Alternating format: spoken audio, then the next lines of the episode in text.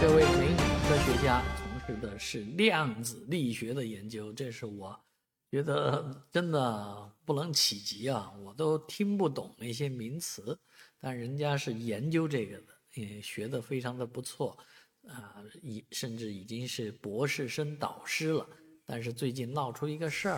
来啊，值得大家关注一下啊！薛峰教授自己实名举报啊，在网上。闹得沸沸扬扬，说什么呢？说他的单位北京计算科学研究中心呢，停止他招生的权利，而北京计算科研中心呢，呃，回复是说，薛鹏教授去年呢就要啊离职了，啊，已经辞职，辞职报告交上来了，只是由于他所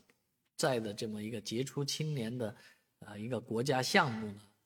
没有终结，所以呢，单位让他。呃，终结以后再走，